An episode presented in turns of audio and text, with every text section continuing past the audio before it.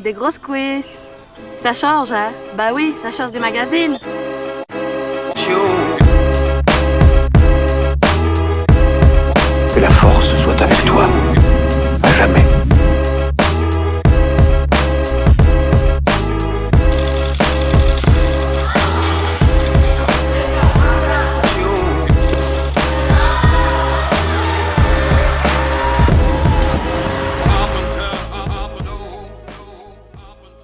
Mathieu, Bah, écoute, je suis, euh, je suis ravie de te recevoir sur le podcast. Ça fait, euh, comme je l'indiquais juste avant, je suis très contente. Ça fait longtemps que je voulais réaliser un, épisode spécifique sur la préparation mentale, puisque c'est un vaste sujet. Euh, J'espère qu'on va aborder plein de choses, même si, voilà, en un temps donné, il va falloir condenser un petit peu.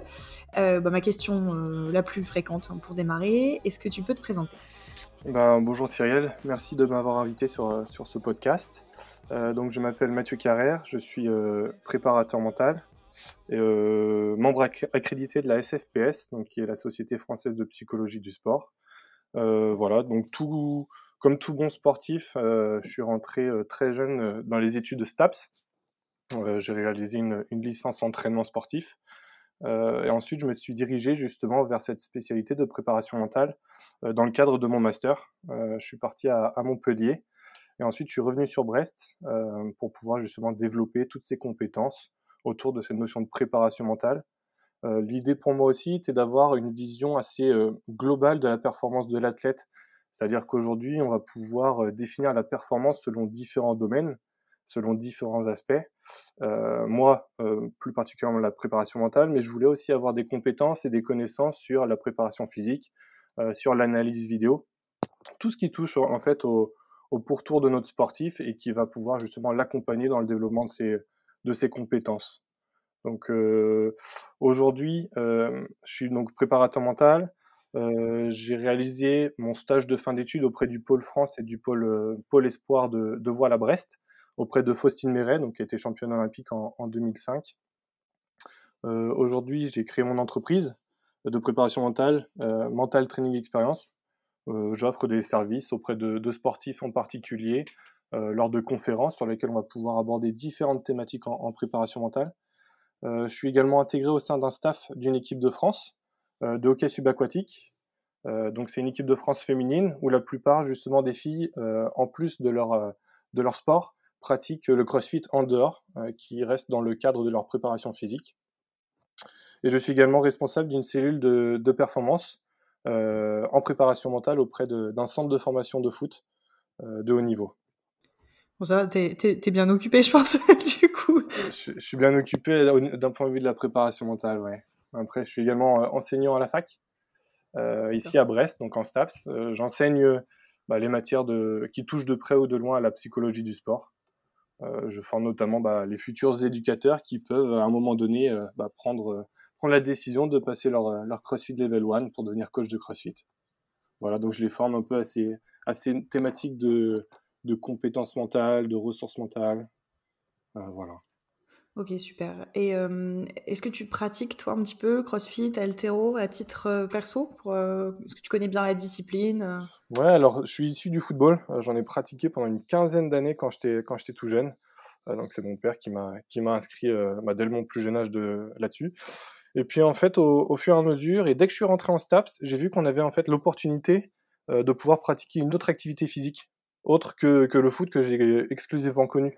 Et en fait, je me suis inscrit dès ma première année en spé- spécialité natation. Donc un truc qui a rien à voir avec le foot. Mais l'idée pour moi, c'était vraiment euh, rechercher cette polyvalence euh, cette acquisition de compétences dans d'autres sports euh, que j'avais pas forcément l'habitude de pratiquer. Euh, quand je suis allé à, à Montpellier, hein, donc en master, euh, je me suis inscrit dans un club de sauvetage sportif et, euh, et j'ai vraiment découvert ce sport qui était vraiment passionnant. Et, euh, et je peux même inviter en fait tous les athlètes de CrossFit euh, qui peuvent avoir justement un club de sauvetage à côté de, chez eux, de s'inscrire dans ce club. Parce qu'on y pratique de la natation en, mer, euh, du, paddle rescue, c'est le paddle en fait qu'utilisent aujourd'hui les compétitions de CrossFit, du kayak, etc. Donc, si vous, recherchez aussi cette polyvalence dans votre CrossFit, je vous invite vraiment à vous rapprocher de, ce type de sport où on va à un moment donné courir sur la plage, savoir nager en mer, et puis on peut voir aujourd'hui qu'au fur et à mesure en fait des compétitions de CrossFit, on est amené justement à rechercher cette polyvalence dans un autre milieu. Et aujourd'hui, oui, je, je, pratique le CrossFit. Donc ça fait 2-3 ans que je, suis, que je suis à CrossFit Brest. Voilà, j'ai participé à des, à des compétitions, notamment les West Coast, à deux reprises. moi, je suis plutôt un, sportif catégorie scale. Hein. Je me rapproche pas, pas forcément des catégories RX. j'ai pas forcément les, les compétences nécessaires, mais, mais voilà. Ok. Euh, bah écoute, super. Euh, je, te propose du coup pour démarrer qu'on passe par une phase un peu euh, théorique, j'imagine, de, définition. Est-ce que tu peux nous expliquer ce que c'est que la préparation mentale? Ouais, alors la préparation mentale, ce qu'il faut retenir, ça sera trois notions. Je ne vais pas vous donner une définition très scientifique, mais on va surtout s'intéresser à trois notions. On peut définir justement la préparation mentale comme finalité. le but, c'est d'optimiser la performance de l'athlète. Donc on va justement développer ce qu'on appelle les habiletés ou les ressources mentales. Euh, la préparation mentale aussi, elle s'inscrit principalement dans une logique d'entraînement. On part du principe où euh, cette logique d'entraînement va devoir respecter certains procédés, comme en préparation physique. Et enfin, euh, l'intervenant en préparation mentale, il se doit de rechercher ce qu'on appelle l'autonomie de l'athlète, et pas non plus justement créer cette relation d'interdépendance, parce que notre sportif, on part du principe où il est seul à réaliser sa performance, et dès lors qu'on crée une relation, on va dire, de dépendance entre un intervenant et un sportif, euh, ça peut amener justement une contre-performance. Voilà, donc optimisation des performances de l'athlète, rentrer dans cette logique d'entraînement, euh, et la finalité, c'est quand même la recherche de l'autonomie de notre sportif. Euh, si on doit vraiment définir maintenant les objectifs de la préparation mentale, l'idée générale, en fait, ça va être de développer ce qu'on appelle, bah, comme je l'ai dit, les ressources mentales de nos sportifs pour qu'à tout moment, il puisse s'adapter aux contraintes de la pratique sportive. Euh, l'idée, c'est que notre sportif, dans sa situation de compétition, il va être confronté à différentes situations. Et l'idée pour nous, c'est de lui apporter justement toutes les stratégies mentales nécessaires pour pouvoir s'adapter à toutes les situations qu'il va pouvoir vivre durant sa performance. D'accord. Ouais, bah, puis c'est particulièrement le, sujet en CrossFit, puisque, euh, euh, bon, tu as déjà fait des compètes, hein, donc je t'apprends rien, mais euh, voilà, on connaît pas les épreuves à l'avance, même si on peut se préparer, j'imagine, un, petit peu, puisque les mouvements sont quand même majoritairement des mouvements qu'on fait à l'entraînement, à, à quelques petites variantes près, ce sont quand même des choses qu'on connaît, mais par contre, voilà, l'ordre des exercices, le volume, l'intensité, la durée, c'est ça, c'est toujours un petit peu la surprise du chef. Euh, du coup, en préparation mentale, est-ce qu'on peut vraiment se préparer en CrossFit? Euh, Oui, bien sûr. Et je rebondis sur ce que tu viens de dire. En fait, aujourd'hui, on, le voit bien dans les, dans les compétitions, le WOD, il est annoncé au dernier moment. Euh, donc, il y a toujours cette part d'incertitude. Et, et, le sportif, il n'aime pas l'incertitude. Il n'aime pas justement ces moments un peu de flou dont il n'arrive pas à avoir cette maîtrise le contrôle. Et donc, c'est cette notion-là qu'on va essayer de travailler avec nos sportifs, de rechercher à identifier les stratégies que lui va pouvoir maîtriser et contrôler totalement pour pouvoir s'adapter au mieux en fait à ces, à moments où bah, il y a l'annonce du, du WOD et derrière qu'est-ce qu'on en fait quoi? Quelle stratégie on va mettre en place avant et quelle stratégie on va mettre après? Et de la même manière, on va pouvoir euh, bah, travailler ouais, toutes ces notions de stratégie.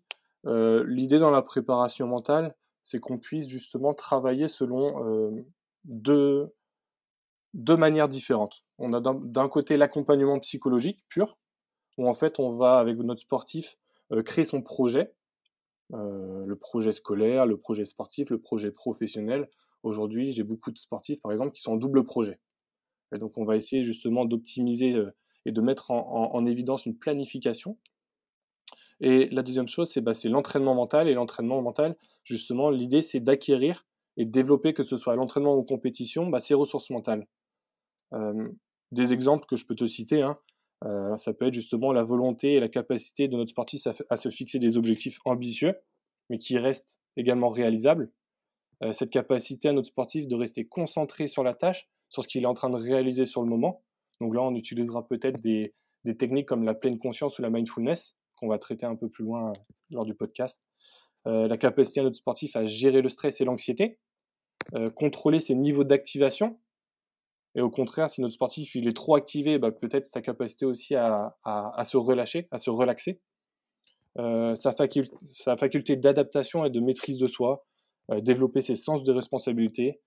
Et, si on travaille justement sur un sport co ou sur justement des teams en CrossFit, on va pouvoir justement L'idée, ça va être de gérer des environnements de, travaux, de travail et cette notion de cohésion de groupe avec des règles définies entre les membres du groupe, entre les membres de la team. Ok, super. Bon, bah, je pense qu'on va voir plein de choses super intéressantes. L'idée, euh, c'est d'aborder dans un premier temps toute la partie préparation mentale euh, au service des, des coachs. Donc, euh, comme tu me l'expliquais, comment est-ce que les coachs peuvent utiliser la prépa mentale pour aider leurs athlètes à progresser ou à résoudre X et Y problèmes. Tu me disais que la première chose, c'était important de comprendre et d'identifier les raisons qui poussent les gens à pratiquer du CrossFit. Est-ce que tu peux compléter un petit peu ça? Oui, bien sûr. Donc la préparation mentale, comme tu l'as dit, hein, au service des coachs. Pourquoi? Parce que justement, c'est les coachs qui sont le plus à même de donner des consignes, qui sont le plus souvent avec les adhérents. Et donc, dans notre logique de préparation mentale, des fois, on va s'intéresser davantage à fournir les techniques, à donner les techniques et les ressources mentales à nos, à nos, à nos coachs qui vont pouvoir justement derrière les, les investir auprès des sportifs. Euh, l'idée justement de connaître euh, le public, ça va être justement d'identifier des, leviers d'action. C'est-à-dire que si je suis capable de comprendre pourquoi mon sportif est motivé, qu'est-ce qui l'engage à venir pratiquer l'activité euh, CrossFit et à adhérer à cette activité, et bien derrière, peut-être que dans mes consignes, dans le rapport, dans le relationnel que je vais avoir avec ce sportif, je vais pouvoir identifier des leviers d'action qui vont faire qu'il va favoriser encore davantage l'engagement à pratiquer. Et du coup, c'est une question peut-être très simple, hein, mais est-ce que la préparation mentale s'est adaptée aux, je vais dire aux, tout venants, c'est-à-dire vraiment aux athlètes loisirs qui sont dans une boxe, voilà, pour être en bonne santé, pour pour rencontrer du monde, pour passer des bons moments, ou est-ce que c'est vraiment plutôt un outil qui vaut la peine d'être mis en place pour des gens qui font de la compétition ou qui ont des, gros objectifs? Non, bah, justement, tu... déjà, on peut mettre en évidence, comme tu l'as dit, deux types de, de publics, hein, les pratiquants vraiment compétiteurs, euh, ceux qui, qui, rentrent dans une logique de, de, de performance, et les pratiquants euh, davantage loisirs, qui eux, justement, euh, leur motivation est plutôt axée à la fois sur la performance, parce qu'il faut quand même se déchirer en WOD, mais derrière, il y a plutôt une visée bien-être, plaisir et santé mentale ou physique. Aujourd'hui également, les études, par exemple, elles mettent, en, elles mettent en évidence une distinction entre ces sportifs loisirs, ces sportifs compétiteurs, mais aussi justement une distinction entre euh, les motivations entre les femmes et les hommes à pratiquer l'activité. Euh, un exemple, euh, j'ai une étude en tête là de, de, 2017 qui se sont intéressés justement à étudier les facteurs de motivation de 17 personnes, donc 17 crossfitters, qui ont plus de 3 mois d'expérience dans, l'entraînement au crossfit.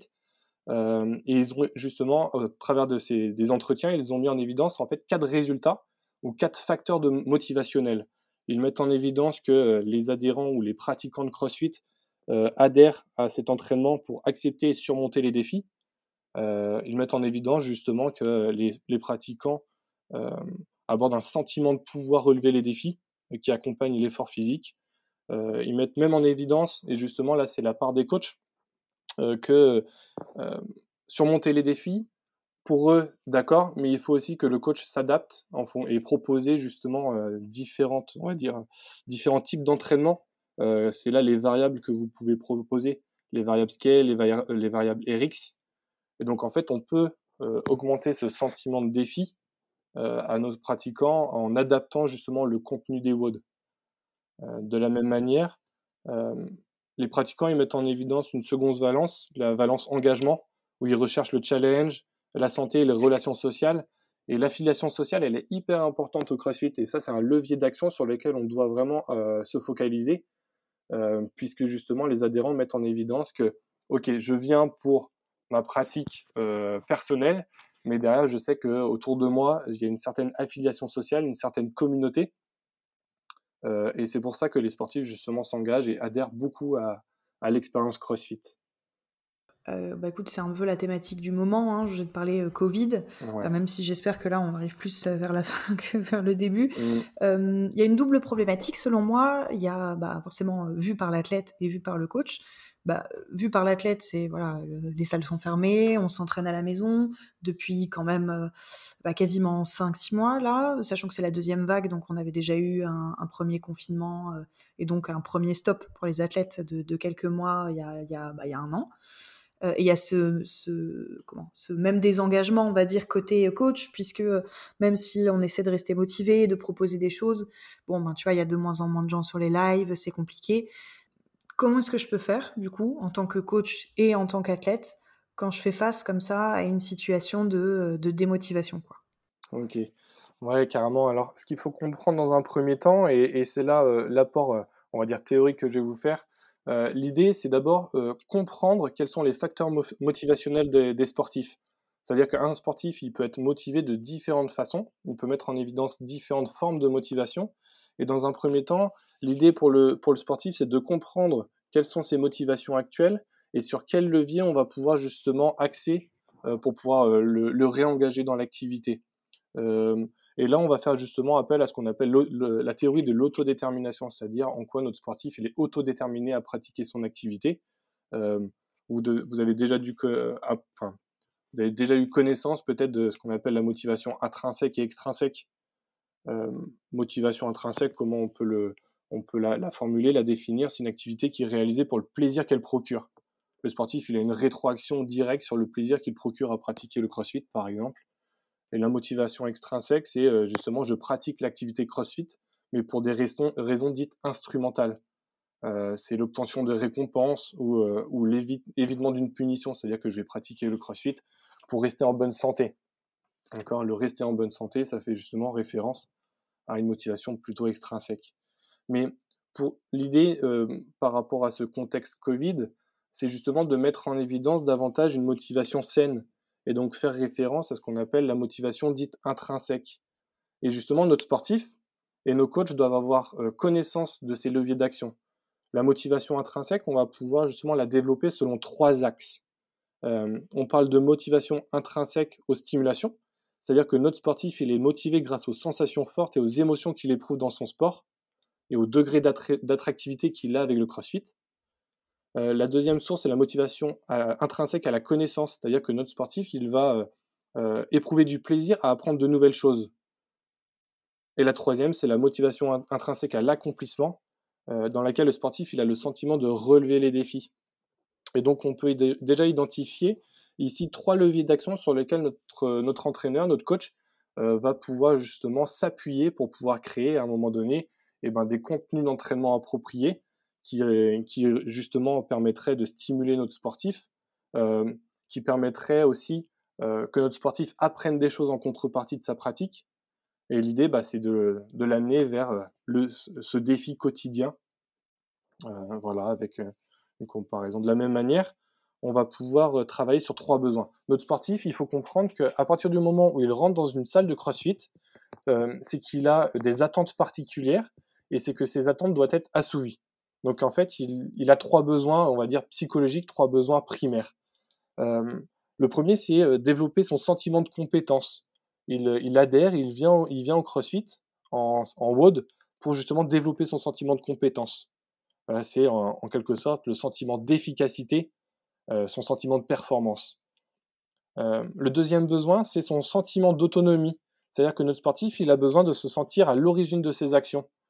Quand vous proposez justement différentes versions, différentes variables d'un entraînement, notre sportif, on peut justement lui permettre d'être autonome parce qu'il va faire le choix d'utiliser les mouvements, d'utiliser les versions que vous lui proposez.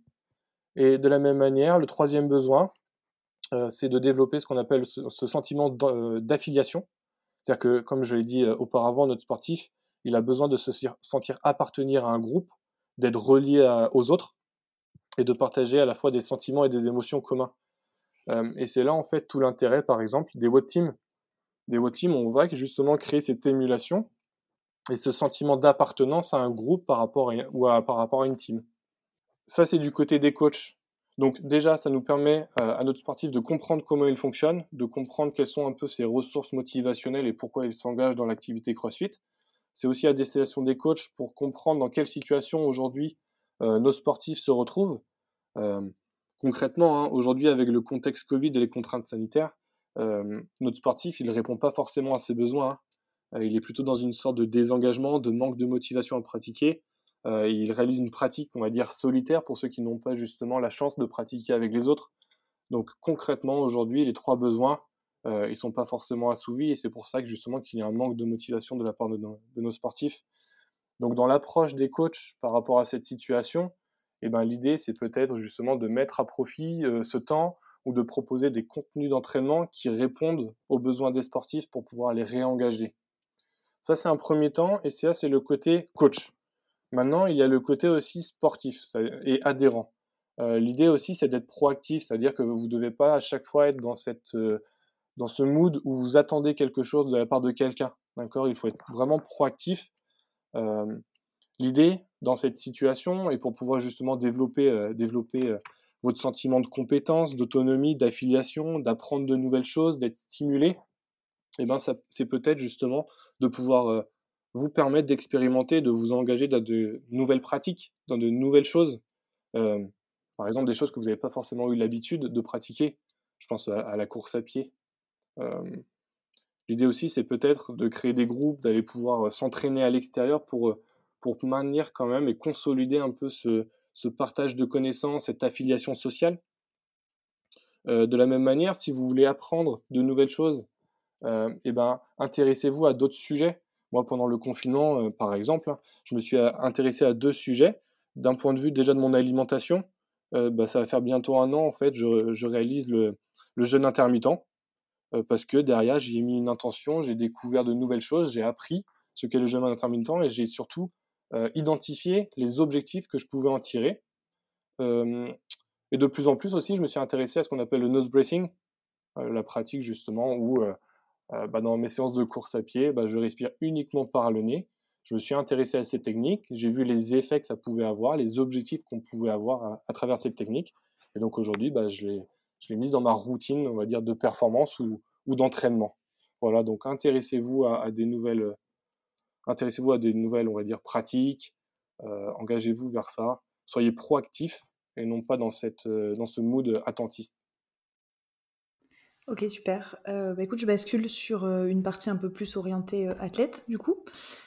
Est-ce que tu peux revenir ou nous, expliquer tout simplement les différentes techniques qui existent en prépa mentale euh, et euh, comment elles s'utilisent en gros sur, euh, sur les athlètes Ouais, alors déjà en préparation mentale, on va pouvoir identifier, donc avant même une technique, on va pouvoir identifier justement des ressources mentales. Le plus souvent en préparation mentale, on va identifier différents domaines ou pôles d'intervention sur lesquels on va pouvoir travailler. On a le domaine motivationnel, qui fait référence à la notion d'engagement dans sa pratique sportive. le domaine émotionnel, qui recouvre essentiellement la problématique de la gestion des émotions avant, pendant ou après la compétition, par exemple. Euh, le domaine cognitif qui renvoie au domaine de représentation à la gestion de l'attention et des distractions en compétition, par exemple. Et, euh, ce dernier domaine, le domaine relationnel, qui renvoie aux relations entre le sportif et son entourage, entre ses partenaires, entre le coach. voilà, c'est ce qu'on appelle également des habiletés dites organisationnelles. Et donc, à travers ces différents domaines, on va pouvoir identifier en effet différentes techniques. Euh, donc, ces techniques, elles sont de différents ordres. Hein. On va pouvoir identifier les techniques d'imagerie mentale, les techniques de relaxation, techniques de fixation de but, euh, techniques de pleine conscience. Il en existe euh, tout un tas de techniques, mais qui, en fait, vont être. On va pouvoir utiliser une technique, en fait, en fonction d'un moment de la compétition. C'est-à-dire qu'on va pouvoir identifier trois temps dans une compétition. Le avant-compétition, ce avant-compétition, on va pouvoir le définir quelques mois avant la compète, quelques jours, ou euh, ce moment juste avant le WOD, à l'annonce du WOD, qu'est-ce qu'on fait? On va pouvoir identifier le pendant le WOD, quelles sont les techniques qu'on va pouvoir mettre en place pendant le WOD, et après, euh, une fois que ce WOD est terminé, une fois que la compétition est terminée, ou entre deux WOD, quelles sont justement les stratégies qu'on va pouvoir aborder euh, après. Voilà comment je peux, te, je peux te formuler. On peut utiliser ces trois temps en fait pour identifier des techniques.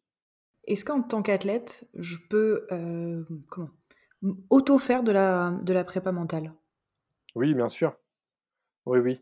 Euh, si on est par exemple sur ce domaine avant compétition. Avant compétition, c'est quelques mois, quelques jours ou juste avant le WOD. déjà, on va pouvoir utiliser une technique qui est de savoir planifier sa fixation d'objectifs. Euh, l'idée, c'est d'avoir une représentation mentale du niveau de performance que je vais accomplir lors d'une compétition, par exemple. Euh, Les études ont montré justement que la planification d'objectifs avait plusieurs objectifs justement. Elles orientent et vont diriger l'attention de notre sportif en cours de performance, et elles vont à la fois aussi mobiliser les efforts et augmenter la persévérance à accomplir cet objectif. Euh, concrètement, comment vous pouvez vous fixer un objectif euh, avant un entraînement ou avant une compétition? L'idée, ça va être de respecter trois temps dans cette planification d'objectifs. La première étape, ça va être la phase de renseignement des objectifs. Concrètement, quelles sont mes envies, quels sont mes souhaits ou mes objectifs à accomplir? Donc là, je peux vous proposer justement un petit temps où vous allez pouvoir les noter. Une fois que vous avez noté l'ensemble de ces objectifs, il va falloir justement répondre à ce deuxième temps qui est la phase de planification et d'organisation des objectifs. Tous les objectifs que vous venez de rédiger, vous allez devoir les planifier dans le temps. On va pouvoir utiliser justement trois temps, le court, le moyen et le long terme. Et le troisième temps, et qui est un des plus importants dans cette phase de fixation d'objectifs, c'est cette phase de contrôle. C'est-à-dire que, ok, j'ai fixé des objectifs, je les ai planifiés dans le temps, mais derrière, je dois être en capacité de contrôler l'atteinte ou non de ces objectifs pour pouvoir à un moment donné euh, revenir dessus. Pour pouvoir apprendre à se fixer des objectifs, vous devez également vérifier certains principes pour pouvoir justement euh, ne pas rentrer dans, un, dans une fausse fixation d'objectifs. Le premier principe, c'est justement d'identifier des buts spécifiques, mesurables et temporels. Euh, j'ai déjà entendu justement un podcast que tu as déjà réalisé sur cette notion de fixation d'objectifs. Donc j'invite vraiment les, personnes et, les, les crossfitters à aller se renseigner et à aller écouter ce podcast.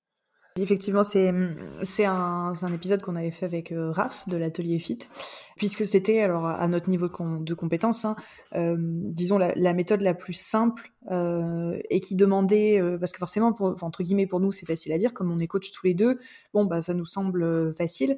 L'idée c'est de se dire bon bah voilà, tu vois moi demain je fais tes petites compètes, même loisir, tu vois, tout en sachant très bien que j'irai pas aux games. comment est-ce que je peux faire pour pour faire cette démarche tout seul parce que il euh, y a beaucoup de gens qui s'entraînent dans des box, qui ont des coachs, euh, mais les coachs n'ont pas forcément euh, bah, cette casquette prépa mentale et ils n'ont pas forcément non plus le temps de prendre une demi-heure, une heure, voire plus avec chaque athlète pour l'aider à définir ses objectifs. Donc en gros, comment je fais à mon niveau pour, pour pouvoir commencer à me challenger un petit peu, même si c'est sur pas sur la compétition, juste sur, par exemple, je sais pas, faire mon premier muscle-up, mais voilà, comment, comment je me fixe ces, ces objectifs-là, quoi. Ouais. Alors déjà, on va pouvoir identifier trois types d'objectifs. On va pouvoir identifier un objectif dit euh, de processus, un objectif dit de performance et un objectif dit euh, de résultat.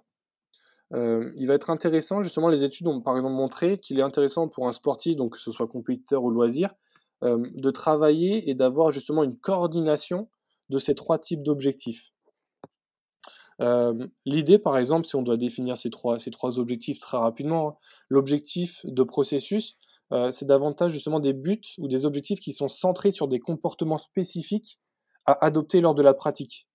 Euh, l'idée, justement, c'est d'amener le sportif à focaliser son attention sur la manière de faire plutôt que sur le résultat. Est-ce que tu peux nous donner des, exemples en même temps, par exemple, rattachés au CrossFit pour qu'on pour qu'on puisse se projeter un petit peu sur, sur ce à quoi ça correspondrait? Ouais, bien sûr. Euh, par exemple, si mon objectif de résultat, euh, c'est de réaliser, on va dire, 100 euh, double unders unbroken. D'accord? On part du principe où notre, notre sportif, il ne maîtrise pas forcément encore les, les double unders, mais il s'est fixé que dans, dans 6 mois, il doit réaliser 100, 100 DU unbroken. Ok, donc ça c'est mon objectif de résultat, c'est la performance que je souhaite accomplir, la finalité de mon action. en objectif de processus, ça va davantage faire référence à des critères de réalisation. Ok, je dois réaliser 100 DU, mais sur quoi je dois porter mon attention concrètement pour une bonne réalisation d'un mouvement? Euh, donc là, on met en évidence les critères de réalisation qui peuvent être justement euh, en DU, bah, garder les coudes proches du corps. à partir du moment où si j'ai validé cette maîtrise, je peux passer à une autre maîtrise qui va être par exemple de porter mon attention euh, que lorsque je, je, je, mets en place les DU, lorsque je réalise ce mouvement, euh, le contact avec le sol soit le plus court possible. Ça, c'est un objectif de résultat, euh, de, de, processus, pardon, qui, au fur et à mesure, en fait, de l'atteinte, donc je peux avoir en fait un objectif de résultat très général, mais derrière, je peux, je peux pouvoir identifier des objectifs, des critères de réalisation pour répondre à cet objectif de résultat. Ok, super. Donc j'avais reçu quelques questions euh, sur, euh, sur Instagram. il y en a une notamment, je pense, qui, concerne pas mal de, personnes. Euh, alors moi, je l'avais traité sur Instagram il n'y a pas très longtemps, donc pas dans un épisode, hein, plus sur un format un peu infographie, on va dire. Comment je fais quand j'ai un blocage psychologique sur une... L'exemple là, en l'occurrence, c'était sur des barres d'altéro. Comment je fais si voilà je, je, fais du snatch, tout va bien, ma technique est pas mal, en tout cas c'est pas ce qui va être bloquant, et puis j'arrive à un chiffre et, et là j'ai peur voilà, je suis tétanisée par ça et, j'y vais pas. Ou alors, euh, ben, d'un seul coup, j'ai une technique qui est plus du tout la même. Comment est-ce que je peux faire en tant que préparateur mental euh, Donc, soit avec un professionnel, soit seul, pour essayer de mettre en place des, euh, des, solutions de secours? ouais, en haltérophilie, justement, ce, ce rapport aux chiffres, il est hyper important et, c'est ce qui met vraiment une, enfin, qui met les sportifs en situation de stress.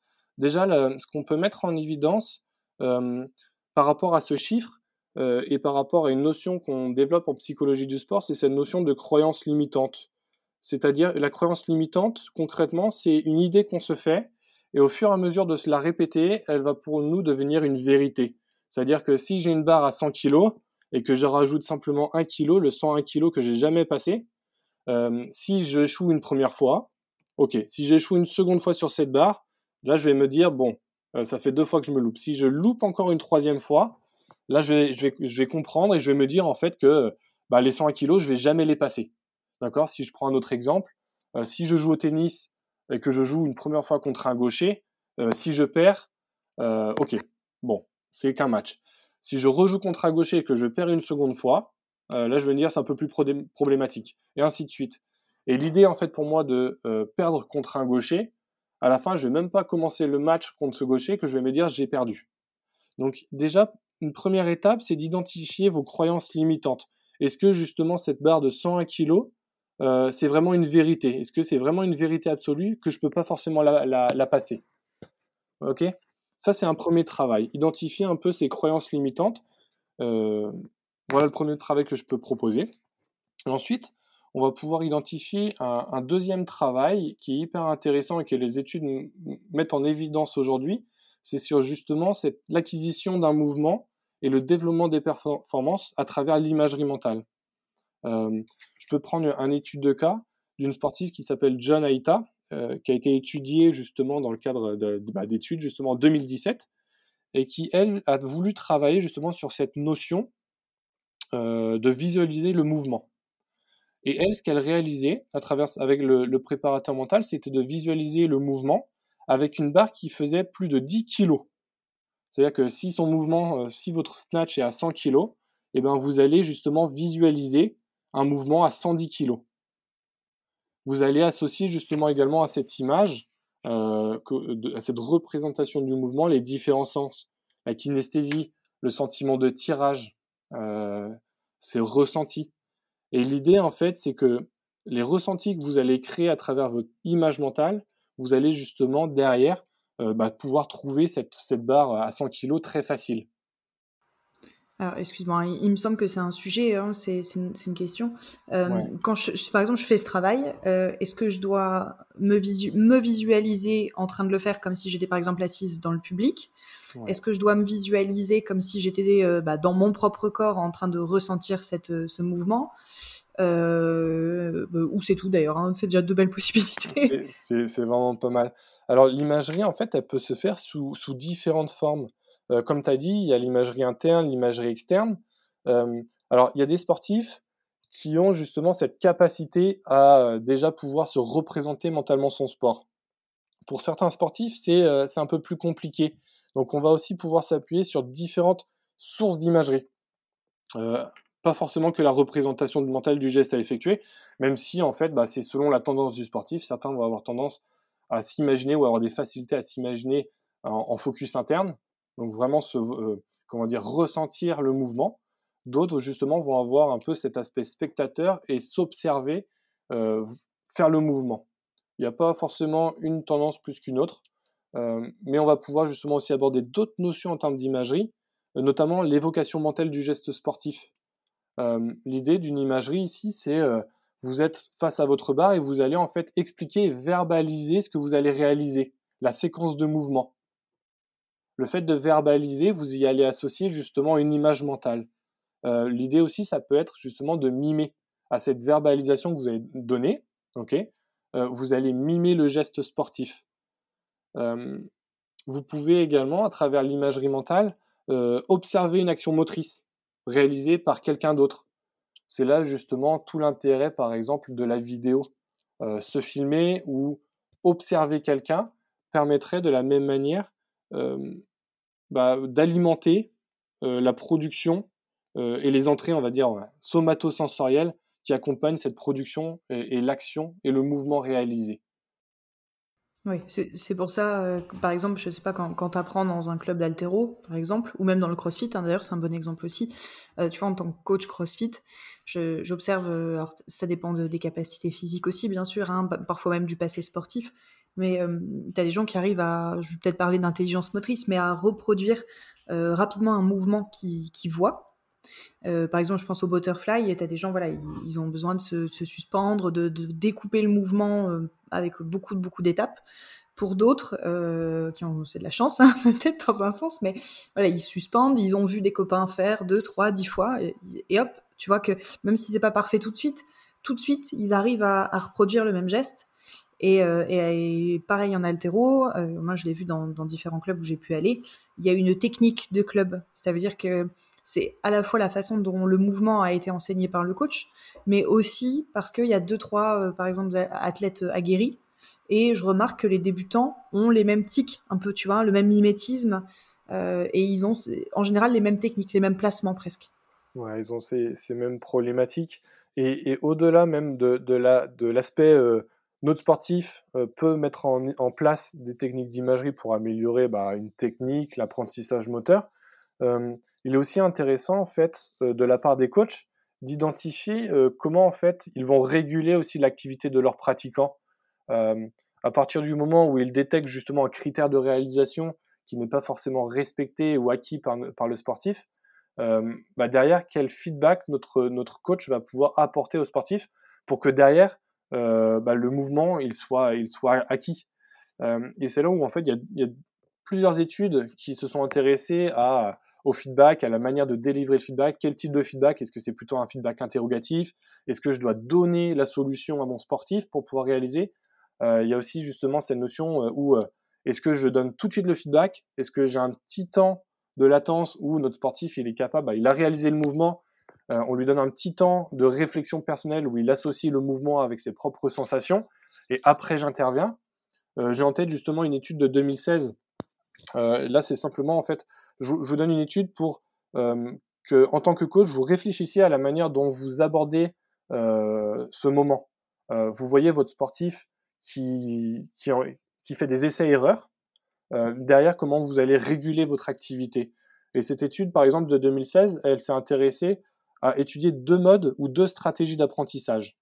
Euh, on a réparti justement euh, plusieurs coachs dans deux groupes. On parle de méthode d'amplification de l'erreur ou euh, instruction directe. L'idée pour le groupe qui était plutôt dans une procédure d'amplification ou de méthode d'amplification de l'erreur, c'était justement l'haltérophile, c'est une, étude dans, l'haltérophilie, hein, était invité en fait à effectuer l'arraché ou le snatch avec des instructions qui provoquaient une exagération de son erreur sans qu'il le sache. En fait, le coach amenait le sportif à euh, amplifier l'erreur qu'il avait pu observer de son sportif. Et en fait, le fait d'amplifier l'erreur, mon, sportif, euh, on va dire inconsciemment, il va se faire la bonne représentation mentale du geste parce qu'il va se rendre compte que le geste qu'il est en train d'effectuer ne correspond pas euh, aux critères de réalisation. Je ne sais pas si j'étais assez clair j'amplifie, j'amplifie euh, le critère de réalisation ou le critère de réalisation qui n'est pas encore acquis pour que mon sportif, intrinsèquement, il puisse faire la part des choses entre euh, ce que je suis en train de faire, c'est pas bon. Et donc, en fait, de manière automatisée, inconsciemment, il va modifier et réguler son comportement. Et donc, cette méthode d'entraînement, elle a été comparée à une autre euh, qu'on appelle instruction directe. instruction directe, c'est un peu nos entraîneurs et nos coachs ont plutôt tendance à avoir cette instruction, c'est j'observe que mon sportif régule euh, ou réalise mal le mouvement et tout de suite, je lui donne l'information sur comment faire. Et, euh, et c'est intéressant de voir en fait ce comparatif parce que la première méthode d'entraînement ont montré davantage de, résultats en termes de performance et d'acquisition du mouvement. Donc, euh, au lieu de vouloir donner directement l'information sur comment bien faire le mouvement, il y a peut-être aujourd'hui d'autres méthodes d'apprentissage qui permettraient à mes sportifs d'apprendre plus vite et d'apprendre mieux sur du long terme. Tu parlais tout à l'heure de pleine conscience. Je t'avoue que je ne saurais pas forcément trop expliquer ce que c'est. Est-ce que tu peux revenir sur cette, euh, sur cette notion? Sur cette notion, oui, bien sûr. Alors, c'est une notion qui me, qui me tient à cœur parce que je suis, euh, alors on va dire, pas spécialiste, mais j'ai vraiment justement un fort intérêt à développer, euh, développer cette, cette, cette, notion et cette technique d'entraînement auprès de mes sportifs. Dans le cadre de mes études, par exemple, j'ai mis en place un, programme de mindfulness ou de pleine conscience auprès de l'ensemble des, sports, des sportifs du pôle espoir de voile ici à Brest. Euh, alors, cette technique de pleine conscience, euh, l'idée première, euh, c'est de travailler sur différents mécanismes qui font que mon sportif va être attentif sur ce qu'il est en train de faire sur le moment. l'idée des programmes d'intervention en pleine conscience, c'est d'intégrer des séances de méditation de pleine conscience. On, fait de la méditation, hein, qui consiste essentiellement en fait à centrer son attention sur un objet ou un élément, le plus souvent dans les, dans les, audios que vous pouvez réaliser en pleine conscience, c'est la respiration. D'accord? C'est le focus attentionnel, c'est sur la respiration. Et l'idée dans ce, dans ce moment, dès lors que vous portez votre attention euh, à la respiration, ça va être aussi de prendre conscience des pensées, des émotions et des sensations qui vont surgir dans le moment. Euh, et ces pensées, émotions, euh, sensations, etc., l'idée, c'est que par exemple, notre sportif, s'il est en situation de compétition, c'est-à-dire qu'il est en situation un peu stress, eh ben ça va être euh, de porter son attention sur ce qu'il est en train de vivre en ce moment, les sensations un peu euh, qu'il va juger désagréables, les pensées un peu parasites qu'il va avoir. Et l'approche de la pleine conscience euh, invite en fait nos sportifs à ne pas juger l'expérience qu'il est en train de vivre. On est plutôt justement dans cette, dans cette idée d'acceptation du moment présent. si notre sportif il est dans cette tendance où il va juger ce qu'il est en train de vivre, si je juge justement que, donc par exemple, hein, ma fréquence cardiaque ou ma fréquence respiratoire, elle augmente, si je juge euh, ces sensations euh, comme négatives, désagréables, euh, et ben derrière, je vais y associer des comportements typiques ou des stratégies, on va dire, dysfonctionnelles. À l'inverse, si je suis plutôt justement dans cette phase d'acceptation où je me dis que les sensations, les émotions que je suis en train de vivre, je suis dans cette attitude de non-jugement et je les accepte je les observe, mais je me dis que c'est transitoire. C'est simplement une situation qui va venir à moi, mais qui va euh, surtout repartir aussi vite qu'elle est venue. C'est un peu ce qu'on vit avant une compétition. Avant une compétition, avant le début du WOD, on est un peu stressé, mais dès que le coup de sifflet est parti, euh, on est lâché. C'est un peu ce, ce même principe. D'accord, donc ça, ça peut me servir par exemple si j'ai des problématiques de gestion du stress que ce soit euh, que ce soit en crossfit ou en altéro d'ailleurs ça s'applique aux deux même si euh, c'est pas exactement le même type d'effort mais tu peux avoir des athlètes comme ça qui qui, sont bons à l'entraînement qui sont même bien préparés etc et qui le jour J perdent complètement leurs moyens ou voilà le sur le crossfit, c'est peut-être même le cas euh, parfois en termes de respiration, parce que comme tu as, ton rythme cardiaque avec le stress qui s'accélère, bah, déjà le, début du WOD, il se passera pas du tout comme, comme à l'entraînement. en gros, qu'est-ce que je peux faire avec l'aide de la prépa mentale pour bah, éviter justement ce genre de, situation un peu catastrophe quoi? Alors, je, rebondis sur une notion que tu viens de dire. Justement, dans la pratique de la pleine conscience, on n'est pas en fait dans cette, euh, dans cette idée d'éviter la situation ou d'éviter en fait une sensation désagréable, enfin qu'on juge comme désagréable, mais qui est au final qu'une sensation que je suis en train de vivre sur le moment. Euh, pour mieux comprendre, euh, je vais utiliser une métaphore que j'utilise moi avec mes sportifs. Mes sportifs. Vous allez imaginer justement que vous êtes à la plage. À la plage, vous avez un ballon. Et ce ballon, en fait, représente vos sensations que vous jugez actuellement comme désagréables, comme des pensées parasites. voilà, vous, associez ce ballon à ces pensées parasites, à ces sensations de fatigue, à ces sensations de lourdeur, musculaire que vous êtes en train de vivre durant le WOD. et donc, on peut avoir deux points de vue par rapport à ce ballon. Euh, l'expérience que tout le monde a fait, c'est euh, je prends ce ballon, je l'enfonce dans l'eau le plus profond possible. Donc là, euh, la métaphore qu'on peut utiliser, c'est que bah, nos pensées, nos émotions désagréables, notre fatigue, nos douleurs musculaires, eh ben, j'essaye de les supprimer ou de les éviter. Donc j'enfonce ce ballon dans l'eau, mais plus je l'enfonce, plus la, répercussion peut être grande. C'est-à-dire que si je lâche, derrière, le ballon, il va ressurgir aussi vite. D'accord? L'idée, en fait, dans certaines techniques de préparation mentale, comme euh, la relaxation ou la respiration, viserait en fait à réduire ou vouloir supprimer un état, vouloir réduire ou supprimer le stress. Et en fait, à vouloir réduire ou supprimer le stress, on va davantage donc porter son attention dessus et lui donner une amplification. On va amplifier cet état. Et on peut même imaginer que notre sportif, avant même d'avoir débuté sa compétition, euh, il soit fatigué mentalement. Parce qu'il a voulu justement à un moment donné euh, supprimer cet état. Dans la pleine conscience, par rapport à ce ballon, on va avoir une autre euh, prise de vue. On va pouvoir justement observer ce ballon, donc avec toutes nos pensées parasites, toutes nos sensations désagréables, toutes nos fatigues. Donc déjà, on va pas forcément le juger, parce qu'on va partir du principe où c'est simplement un état. Et justement, on va observer ce ballon qui, pris par le vent, donc on est sur la plage toujours, hein, qui, pris par le vent et la marée, en fait, va au fur et à mesure, euh, comment dire, euh, s'éloigner. Et derrière, je vais être capable justement de porter mon attention sur une nouvelle information. Et donc, c'est ça tout l'intérêt de la, pleine conscience, c'est euh, développer les habiletés, de, les habiletés attentionnelles. C'est à un moment donné, je peux être stressé, je peux être anxieux, mais il faut partir du principe où c'est simplement un état que je suis en train de vivre dans l'instant, le fait de juger, bah, derrière, ça va me provoquer chez moi peut-être une amplification des symptômes du stress et de l'anxiété. Euh, et derrière, bah, avec la pleine conscience, on est capable davantage d'avoir ce qu'on appelle une attention euh, soutenue sur le moment, cette capacité de non-résistance, c'est-à-dire que je ne vais pas justement résister ou accrocher euh, sur cette notion ou sur ces symptômes d'anxiété, je vais simplement vivre, observer ce qui se passe en moi et les laisser couler pour mieux me reconcentrer derrière sur les informations qui sont utiles à ma performance sur le moment. Ok, super. Bah, écoute, j'arrive un petit peu vers la fin de mes questions. Euh, j'ai une question un peu plus subjective, on va dire, de ton expérience, peut-être plus d'ailleurs, puisque tu as, entraîné quand même des gens euh, visiblement assez différents. Euh, est-ce que la prépa mentale des hommes, c'est la même que celle des femmes? Puisqu'on sait qu'on n'a pas forcément les, c'est très cliché, hein, mais on n'a pas forcément les mêmes approches ou les mêmes, les mêmes limites. Et je sais que, par exemple, dans le coaching, la façon d'aborder les choses ou même les, les, feedbacks qu'on va avoir des athlètes seront pas du tout les mêmes. Ouais.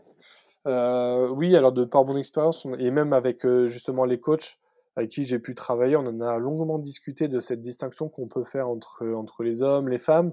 Alors en soi, on peut partir du principe où les ressources mentales sont les mêmes pour, euh, pour un homme ou pour une femme. Donc l'idée en préparation mentale, ça va être d'entraîner euh, et de permettre à notre sportif ou à notre sportif d'acquérir l'ensemble des ressources mentales.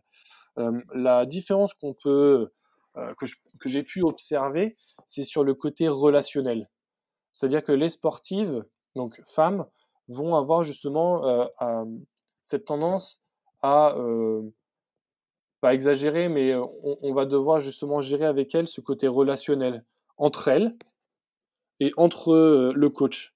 Donc ces interactions et ces côtés relationnels est vraiment à gérer pour, pour les femmes. les gars, c'est plus, c'est davantage guerrier, même si certains, alors c'est, des tendances, hein, bien sûr. Certains, voilà, sont en mode guerrier et puis bah quoi que le, coach lui dise, il va mettre le couteau entre les dents et puis il va foncer pour la prochaine. Euh, pour les femmes, il faut vraiment gérer ce côté où euh, interaction entre le coach, la sportive, entre les sportives entre elles. Euh, voilà. Est-ce que tu penses que, parce que c'est aussi un sujet qu'on a souvent abordé avec d'autres coachs, ou même avec, même avec Driss d'ailleurs, qui est, qui est nutritionniste, est-ce que tu penses que les réseaux sociaux, par exemple, ça, a un impact euh, sur, euh, sur la psychologie et donc euh, sur, sur la préparation mentale qu'on peut, peut mettre ensuite en place avec les, les athlètes? Oui, bah, alors j'en ai pas forcément fait l'expérience, donc c'est vrai que de plus en plus bah, on, est, on a affaire aux réseaux sociaux, donc déjà en termes de préparation mentale, on va avertir nos sportifs sur ce qu'ils peuvent publier sur les réseaux et de la même manière ce qu'ils ne peuvent pas le, côté un peu délétère des réseaux sociaux, c'est surtout en fait euh, les retours que peuvent avoir les sportifs sur leur performance. Et donc, un travail qu'on peut faire euh, avec les sportifs, c'est justement la, la, la relation que notre sportif se fait avec ses réseaux. L'idée, c'est que notre sportif, de la même manière, il va avoir tendance à, se juger à travers justement ce qu'on va dire de sa performance. Et, la pire chose qu'il peut faire, que peut faire un sportif contre lui-même, c'est s'auto-juger. Et donc, un premier travail est là-dessus. Et il y a une étude, par exemple, hyper intéressante qui est sortie récemment et qui s'intéresse euh, aux, réseaux sociaux ou à l'utilisation des réseaux sociaux avant un match. Euh, on peut partir du principe, par exemple, où les réseaux sociaux, en termes de prise de décision, la prise de décision, on n'a pas à prendre de décision sur les réseaux sociaux. C'est-à-dire que l'information, elle est déjà véhiculée. D'accord? C'est cette information qui, euh, qui nous est donnée. Et donc, on ne va pas forcément prendre une décision sur le, contenu que je vais pouvoir lire sur les réseaux. À l'inverse, en situation de performance, qu'est-ce qu'on demande aux sportifs? De prendre une décision qui vienne de lui. Et donc, les études ont montré euh, euh, des résultats très intéressants où les sportifs qui utilisaient simplement 10 minutes de téléphone juste avant le match euh, avaient une performance en termes de traitement de l'information qui diminuait en situation de compétition. Bah, forcément, ça veut dire que ben, moi, quand je suis en match d'altéro ou quand, euh, quand je suis en compète de crossfit, déjà, j'ai pas mon téléphone sur moi avant mon passage. ça vaut aussi à l'entraînement, j'imagine. Alors, moi, en tant que coach, je trouve que c'est logique. Mais tu vois, par exemple, pour, alors ça, c'est plutôt en altéro plutôt qu'en crossfit, parce qu'en crossfit, tu viens, tu fais un cours ou tu fais un WOD. Oui. Quoique, euh, ça, peut, quand, pour ceux qui s'entraînent en free access, ça peut être le cas. En haltérophilie, on attend euh, entre les séries, puisqu'on récupère nerveusement. Et donc, euh, bah, tu as vite tendance, tu vois, à t'asseoir, à prendre ton téléphone et à scroller un petit peu. donc ce serait, ce serait négatif potentiellement. Alors, sur le mental. Dans, dans le cadre de l'altéro, pas forcément, parce que la prise de décision, elle a, elle a comment dire, elle a très peu de d'importance. Euh, la prise de décision ici au niveau des réseaux sociaux, c'est davantage pour un sport à habiter ouverte où il y a la présence d'incertitude et à un moment donné, notre sportif, il doit prendre une décision entre plusieurs variables. En altéro, la variable, euh, ça reste la même, d'accord? C'est une performance unique. Euh, par contre, on va pouvoir utiliser différentes techniques pour pouvoir justement aborder cette, cette notion d'altéro, de préparation d'altéro. Et là, par exemple, il y a une étude réalisée en, 2019 auprès de, champions olympiques euh, grecs. Et en fait, ils se sont intéressés à, deux choses, à la fois aux techniques mentales que mettaient en place euh, les sportifs, euh, donc ces sportifs olympiques, et les compétences mentales. En termes de techniques mentales, ce qu'il faudrait retenir pour, pour ceux qui souhaitent justement développer leurs ressources mentales, avoir cette approche de préparation mentale et d'optimisation de leur, de leur performance en situation de compétition, les, sept, techniques mentales qui ont été euh, justement évoquées à travers ces champions euh, olympiques, c'est justement cette notion de sentiment d'auto-efficacité. Euh, l'idée, c'est que ces sportifs ont mis en évidence que pour pouvoir réaliser une grosse barre en situation de compétition, eh ben, ils se mettaient dans une situation d'auto-efficacité où ils allaient justement augmenter leur estime de soi et leur confiance en soi par des petites barres au préalable. Donc ces petites barres, ça peut être justement à l'échauffement, ou ça peut être juste avant la première barre de la compétition. L'idée vraiment c'est de pouvoir être sûr de la réussir pour pouvoir engager le maximum de confiance. Euh, l'idée derrière, c'est ce qu'ils ont mis également en, évidence, c'est, euh, et quand on parlait de fixation d'objectifs, c'est là que c'est hyper intéressant, c'est de mettre en évidence ici une compétition contre soi-même. Les sportifs, justement, mentionnaient le fait de ne pas forcément porter leur attention euh, sur des objectifs concernant leur classement mais davantage avoir leurs propres objectifs concernant leur propre performance à eux-mêmes. Et donc là, ça rejoint un peu notre thématique fixation d'objectifs sur, bah, au lieu de vouloir me fixer des objectifs de résultats, il est davantage peut-être nécessaire de se fixer à la fois des objectifs bah, plutôt individuels et des objectifs plutôt de maîtrise. Oui, bah puis euh, pour, le coup, dans ces deux sports-là, ça, devient très subjectif parce que par exemple en altéro, si mon objectif c'est euh, en altéro, en CrossFit pardon, si mon objectif c'est gagner mon hit mais que dans le hit dans lequel je suis, bah il y, a des, gars qui sont parmi les meilleurs français, je peux finir, je sais pas, huitième, alors que si j'avais été dans le, hit euh, précédent, je l'aurais peut-être gagné. Euh, et pourtant, ma performance personnelle est la même, et idem en altéro. Euh, en altéro, je peux battre mon record à l'arraché et à l'épaule jeter en match, et, ne pas gagner la compétition. donc, effectivement, je, vois bien l'idée. et, pour rebondir là-dessus, il y a une partie qui est hyper intéressante à travailler en préparation mentale et euh, à l'approche, enfin pas à l'approche, mais justement, mais après le WOD, après une compétition. Euh, c'est la notion en fait qu'on appelle d'attribution causale, c'est-à-dire que je viens de réaliser une performance, doit une, performance positive, négative, une situation de contre-performance par exemple, mais comment j'attribue les causes de cette réussite ou de cette défaite? Et c'est là où c'est intéressant d'identifier en fait des tendances de la part de notre sportif. Euh, quand on parle justement d'attribution causale, euh, on va pouvoir euh, identifier trois dimensions. Et ces trois dimensions sont nécessaires pour identifier derrière nos tendances. On va pouvoir identifier la dimension stable ou instable de notre performance. attribuer une performance à une cause stable, par exemple, on va mettre en évidence nos propres aptitudes, l'effort accompli soit par ma performance individuelle ou soit par la team, signifierait que cette performance serait la même si on reprenait part à la compétition. En gros, la cause ne change pas, il n'y a pas de raison que la performance change. C'est-à-dire que si j'attribue cette dimension stable, comme tu viens de le dire, si je suis dans le hit, euh, le dernier hit ou le hit numéro 1, en fait, on pourrait partir du principe où si notre sportif il euh, attribue les causes de sa réussite à une dimension stable, c'est qu'il a mis tout en œuvre pour pouvoir réussir, que ce soit dans le premier hit ou dans le dernier hit. À l'inverse, notre sportif aussi peut avoir tendance à euh, attribuer les causes euh, de sa performance ou de sa contre-performance à des causes instables. Par exemple, c'est la tendance justement de nos sportifs à, euh, mettre en évidence que l'heure du WOD, il n'était pas forcément, euh, c'était tôt le matin, et donc j'étais pas forcément, on va dire, prêt pour, pour ma capacité physique, prêt à, m'engager dans le WOD. si je prends mon expérience, hein, à Seignos en septembre, justement, on n'a pas eu forcément une, un, bon climat où où il a, plu, où il y a eu du vent, et eh ben si, euh, si j'attribue les causes de ma contre-performance à ces éléments, euh, c'est davantage des éléments instables. Et donc du coup, on peut repérer donc différentes tendances. Nos sportifs qui sont dans une tendance contre-performance, donc euh, on imagine, on, on, a tous vécu ça, des sportifs qui gueulent auprès de l'arbitre, qui sont pas d'accord auprès de nos reps, etc. La tendance des sportifs qui sont dans une situation de contre-performance, c'est de mettre en évidence des causes on va dire, instables et externes à eux.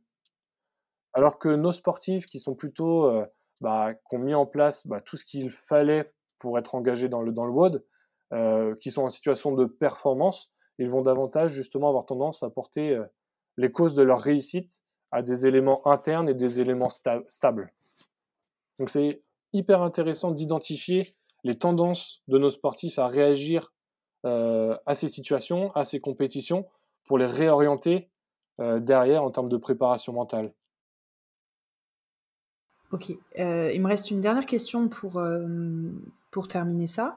On, parle souvent, un petit peu, voilà, hein, sans être forcément préparateur mental, de, de, cette, cette, idée de, dialogue interne, tu vois, de l'attitude en gros, quand on va dire à quelqu'un qui, qui, va essayer de faire une tentative, je sais pas, de muscle up, et qui est en train de dire, oh, je sais pas, je crois pas, non, aujourd'hui je suis pas en forme, et on entend parfois voilà, les copains ou les coachs dire tu vois, déjà, tu, pars déjà perdant. Euh, pour toi, c'est quoi les bonnes pratiques et euh, est-ce que ça sert vraiment à quelque chose? Comment je peux me rendre service en fait en essayant d'adopter ce genre de, dialogue interne positif?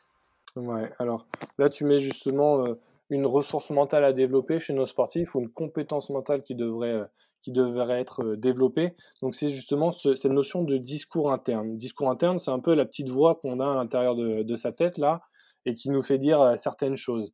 Sauf que ce discours interne, euh, c'est une justement des conséquences derrière de certains comportements un peu défavorables pour la, pour la performance. un exemple concret, hein, si imaginez-vous en situation de WOD, au fur et à mesure il y a la fatigue qui, qui apparaît, euh, bon, bah, cette fatigue, au fur et à mesure du WOD aussi, elle s'amplifie. Et derrière, rappelez-vous justement cette situation et qu'est-ce que vous vous dites à ce moment-là. Euh, et en fait, dans ce discours interne, on va pouvoir identifier deux types de discours. Et c'est là aussi où j'amène les sportifs qui nous écoutent à identifier quel discours serait le plus fonctionnel et à quel moment. On va pouvoir identifier des discours internes, euh, on va dire motivationnels. C'est-à-dire que je vais pouvoir me parler euh, je vais pouvoir me dire des mots, des phrases, mais qui vont favoriser justement cette dimension motivation et engagement. Euh, il y a ce discours interne aussi, ou cette dimension du discours interne euh, à viser instruction. C'est-à-dire que dans un WOD, par rapport à une barre, etc., je vais plutôt me dire des mots qui font référence à un critère de réalisation. Fais attention à tes genoux, etc.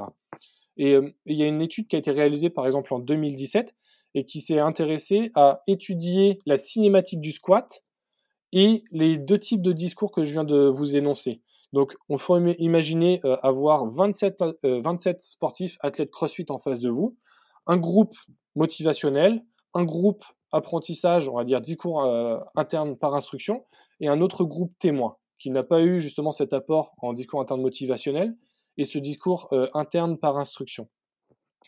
Ce qu'ils ont mis en évidence comme résultat justement sur, sur la cinématique du squat, donc simplement ici sur cette idée où est-ce que si j'adopte un discours motivationnel, euh, ça va avoir un impact sur ma cinématique, c'est-à-dire sur la bonne réalisation du mouvement, ou si j'ai un discours interne instruction, quel est le résultat sur ma bonne cinématique euh, du mouvement.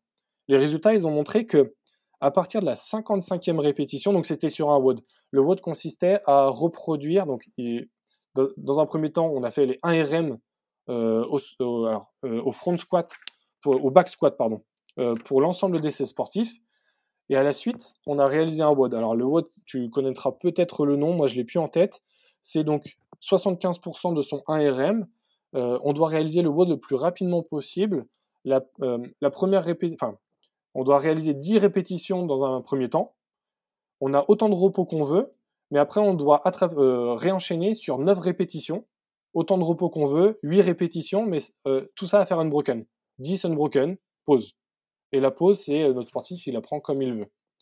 Euh, et jusqu'à la, dernière. Donc le plus rapidement possible, c'est-à-dire qu'on crée un état de fatigue comme on pourrait le reproduire en état de WOD. Euh, et donc les résultats ont été, ont été intéressants. Ils ont montré par exemple qu'à partir de la 55e répétition, on va observer une dégradation du mouvement pour le groupe témoin, donc celui qui n'a pas reçu d'instruction, celui à qui on n'a pas justement eu cet apprentissage du discours interne motivationnel ou par instruction. Euh, le deuxième résultat qui a été montré euh, intéressant, c'est que le discours interne par instruction euh, est généralement plus bénéfique avec les tâches justement impliquant la coordination et la précision, tandis que le discours, motivationnel est plus utile dans les tâches nécessitant l'endurance, la, force et la puissance. Donc en fait, sur cette notion de cinématique du squat, sur l'apprentissage d'un bon mouvement, il serait intéressant en fait que notre sportif ait un discours interne davantage par instruction, où il va se remémorer et se rappeler les instructions de comment faire un bon squat. À l'inverse, dès lors qu'on est engagé vers euh, une, une activité d'endurance, de force, de puissance, et ben là, justement, il faudrait avoir un discours euh, interne davantage motivationnel. Euh, les études ont montré hein, qu'il n'y a pas forcément un mieux que l'autre. Il faudrait justement avoir ce côté hybride du discours et identifier bah, pour notre sportif quels sont en fait ces, mots motivationnels euh, pour pouvoir être performant et de la même manière, dès lors que je dois réaliser un exercice très précis, quelle instruction je peux me donner pour pouvoir réaliser le mouvement le plus correctement possible. Ok, euh, bah écoute, c'est très clair pour moi. Je pense que ça s'adapte bien, effectivement. Euh, je pense que la précision, ce sera plus pour l'altéro, puisque même si on répète tout le temps, tout le temps les mêmes gestes et en nombre inférieur à ceux qu'on va répéter en CrossFit, c'est tellement précis que qu'effectivement avoir toujours les consignes en tête euh, ça permet de s'auto-coacher, de s'auto-corriger, c'est important. Effectivement, en, CrossFit, c'est on est souvent sur des séries plus longues en général, hein, donc effectivement le, côté motivation c'est c'est un petit peu plus cool. Et pour terminer, j'avais une autre question qui m'est venue. En gros, est-ce que le l'entourage, alors je, vais balayer au sens très large, hein, ça peut être la famille, les conjoints, euh, ou l'entourage à l'entraînement, donc qui sont pas forcément des sports collectifs, hein, puisque CrossFit, Altero, on sera pas forcément là-dessus, mais euh, est-ce que ça joue sur ma prépa mentale? Le fait d'être euh, d'être entouré, de pas être entouré, ou d'avoir des gens plus forts que moi, moins forts que moi, de, de m'entraîner sur des créneaux où il y a du monde, enfin, est-ce que tout ça, ça a un impact sur ce qui se passe côté mental? Ouais, bien sûr. Bah déjà, comme on a dit, hein, euh, si on s'entraîne en groupe à l'entraînement, ça favorise justement cette notion d'affiliation sociale et donc justement de partage d'émotions, on va dire, euh, euh, collectivement. Et donc ça favorise un peu plus notre engagement et notre participation. mais oui, ça, alors, ça peut avoir un avantage et à la fois aussi, on va dire, un inconvénient dans la pratique.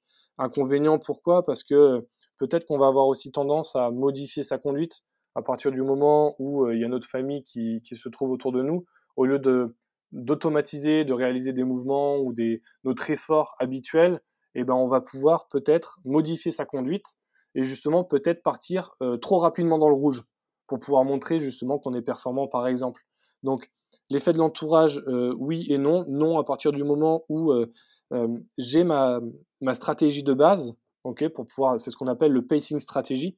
Le pacing stratégie, c'est quoi? C'est ma, ma stratégie de régulation de l'effort. Et ce pacing stratégie, il doit être le même à partir du moment où il y a l'entourage et où il n'y a pas d'entourage. c'est cette tendance justement, il y a la famille qui est autour de moi, il y a mes amis, il bah, faut que je montre montrer que je suis compétent. Et donc derrière, bah, le fait d'être compétent ou de montrer ma compétence, bah, ça va faire que euh, je, vais, commencer directement dans le rouge et puis j'ai pas du tout suivi mes stratégies. Euh, à l'inverse, l'entourage, il a un, un, impact euh, hyper important et c'est notamment justement aujourd'hui étudié euh, à travers justement bah, le contexte sanitaire actuel et auprès justement des équipes sportives où il n'y a plus de public.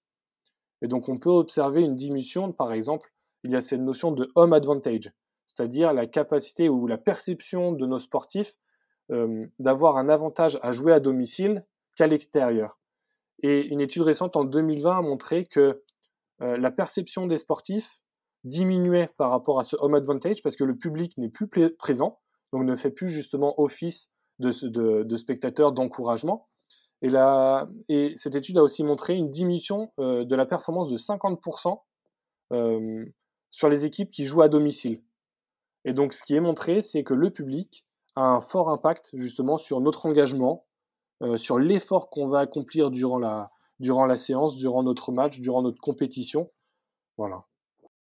Ouais, donc pareil à l'entraînement, quelque part, par exemple, si euh, demain je dois faire un, RM à l'entraînement, mieux vaut que je choisisse un créneau où je sais que j'ai des partenaires d'entraînement euh, ou d'autres, simplement d'autres personnes présentes, puisque ça, ça joue sur ma performance, en fait. Alors, oui et non, parce que aussi on peut avoir cette tendance où notre sportif va avoir tendance aussi à se sentir jugé et évalué. Et donc, au lieu de percevoir cette situation comme motivante et engageante, il va, plutôt justement la percevoir comme une situation où il va être jugé et évalué. Et, c'est là en fait aussi où je rejoins euh, ta, question précédente sur la différence entre les hommes et les femmes concernant justement cette notion de performance. Euh, il y a une étude très récente qui a été menée et qui a mis en évidence justement que les femmes avaient plutôt cette tendance à vouloir éviter de montrer leur incompétence euh, sur une maîtrise d'une technique. Alors que les hommes vont plutôt avoir cette dimension approche de la performance et montrer leur, euh, compétence. Et donc, tout dépend en fait, et c'est là l'intérêt des coachs aussi, euh, d'évaluer ou d'identifier la personnalité d'un ou d'une sportive et d'avoir connaissance que bah, ok, les femmes euh, ont plutôt tendance, donc c'est encore une tendance, ont tendance à vouloir éviter les situations où elles doivent montrer leur incompétence. Ouais, je suis pas étonnée. Bah, pareil, on en avait déjà parlé hein, sur un podcast. Sur, euh, euh, alors ça se traduisait un peu autrement, ça se traduisait plus par le fait que les femmes sont plus des techniciennes en altéro, dans le sens où elles vont plus avoir cherché vraiment la maîtrise du geste et le geste parfait. Euh, alors que, que, les mecs auront plutôt tendance, bon, bah, pareil, hein, on reste un peu dans le cliché, c'est pas une généralité, hein, à avoir un geste qui se dégrade techniquement, mais à aller chercher, euh, à aller chercher des barres lourdes beaucoup plus facilement. Je le vulgarise en disant un peu l'ego, quoi, mais euh, euh tu vois, c'est, ça, ça se fait vraiment différemment euh, psychologiquement. Après, il y a toutes sortes d'athlètes, hein, évidemment. Euh, bah écoute, euh, c'est bon pour moi. Je pense que j'ai fait le tour des questions. Est-ce qu'il euh, il y a des notions qu'on aurait oubliées ou des choses que, que, tu voudrais ajouter? Non, pour moi, on a, on a vu le tour. S'il y aurait une notion, je pense que, et c'est là où je vais engager en fait les athlètes de CrossFit aussi à, à la développer, c'est cette notion de, de métaboréflexe. Et justement, le, le facteur Covid, euh, va avoir un impact dessus sur justement le fait qu'aujourd'hui on ne pratique plus forcément euh, d'activité aussi soutenue qu'on le faisait avant.